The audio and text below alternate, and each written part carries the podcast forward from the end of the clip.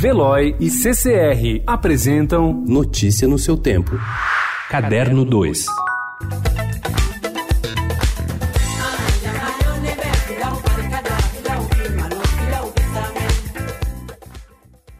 O Mimo, um dos mais conceituados festivais do calendário brasileiro desde sua primeira edição há 15 anos em Olinda, vai ser realizado pela primeira vez em São Paulo nesse fim de semana. Além dos três dias de shows que reúnem os mais diversos estilos e artistas, a programação inclui um ciclo interessante de debates e workshops e uma mostra paralela de cinema. Os espaços em São Paulo serão o Teatro Municipal, Mosteiro de São Bento, Praça das Artes, Sesc 24 de Maio e Centro Cultural São Paulo. Informações no site mimofestival.com. Se desfez dos adereços e se vestiu de lua.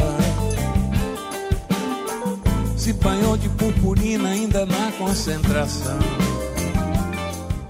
Erasmo Carlos faz seu primeiro show de samba amanhã, no Blue Note, em São Paulo. E é claro que o Tremendão não irá se conter e vai colocar os seus maiores sucessos, como disse em entrevista ao Estadão. As apresentações adiantam-se ao lançamento de um EP com oito sambas, previsto para sair em dezembro, segundo a gravadora Som Livre, com o nome Quem Foi Que Disse Que Eu Não Faço Samba. Os shows serão em duas sessões, às oito e às dez e meia da noite.